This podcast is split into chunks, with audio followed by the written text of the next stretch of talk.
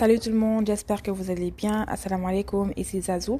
Alors aujourd'hui, un sujet dont je veux parler avec vous qui sera un peu brief, un peu court, sans rentrer trop dans les détails pour ne pas faire long. Aujourd'hui, nous allons parler un peu de quelques éléments du, de la dépression postpartum. Lorsque la femme vient d'accoucher, qu'est-ce qui fait en sorte qu'elle peut tomber dans la dépression postpartum? Comme j'ai dit, ça va être quelques petites euh, réflexions de ma part que je vais partager avec vous, sans nécessairement vous partager tout ce que je connais à ce, sujet-là. Alors, première chose, lorsque la femme vient d'accoucher, ce qui peut la faire tomber en en dépression postpartum, c'est le fait de se sentir seule. Le fait de se sentir seul est très difficile pour tout le monde car l'être humain en tant que tel est fait pour être entouré de personnes. Alors quand la femme vient d'accoucher, c'est très difficile pour elle quand elle se sent seule, quand elle sent qu'elle n'a pas de soutien, quand elle, sent qu'il n'y a pas de l'aide, quand elle ne se sent pas écoutée. Tout ça peut la faire, la faire sentir seule quand elle se sent surchargée à s'occuper tout seule du bébé. C'est des sentiments qui vont la, la, la rendre le cœur étroit et elle va se sentir à l'écart parce qu'elle ne peut pas compter sur personne. Ça, c'est quelque chose qui peut amener énormément de personnes à la dépression, même quand on n'a pas accouché. Alors imaginez-vous lorsqu'on a accouché.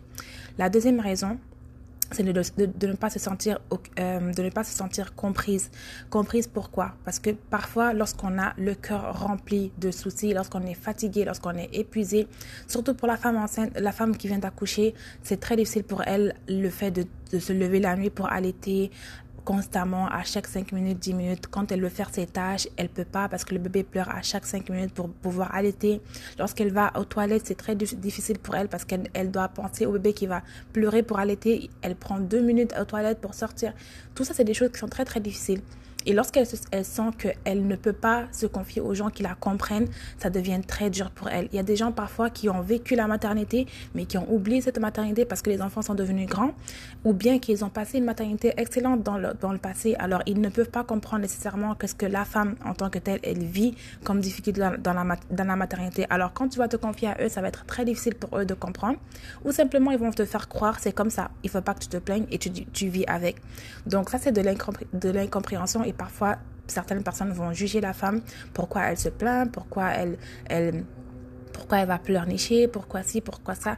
Tout ça, c'est très difficile pour la femme à gérer et ça peut la faire sombrer également. Donc, à vous qu'on parle Soyez à l'écoute, soyez soutenant, écoutez les personnes et essayez de les soutenir, de les soutenir du mieux que vous pouvez. L'autre chose, c'est de vouloir la perfection.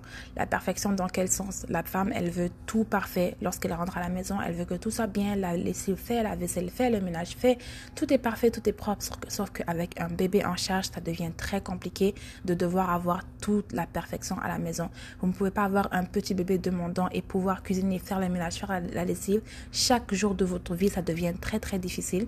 Donc, ce qui peut aider à ce moment-là, c'est de, de s'organiser au niveau des tâches et avoir chaque tâche pour chaque heure, chaque tâche pour, chaque jour et de vous organiser en fonction de vos, de, vos timings, etc., etc. Donc, ce sont des petites euh, réflexions de ma part que je voulais partager avec vous en espérant que ça va être euh, utile pour certaines personnes.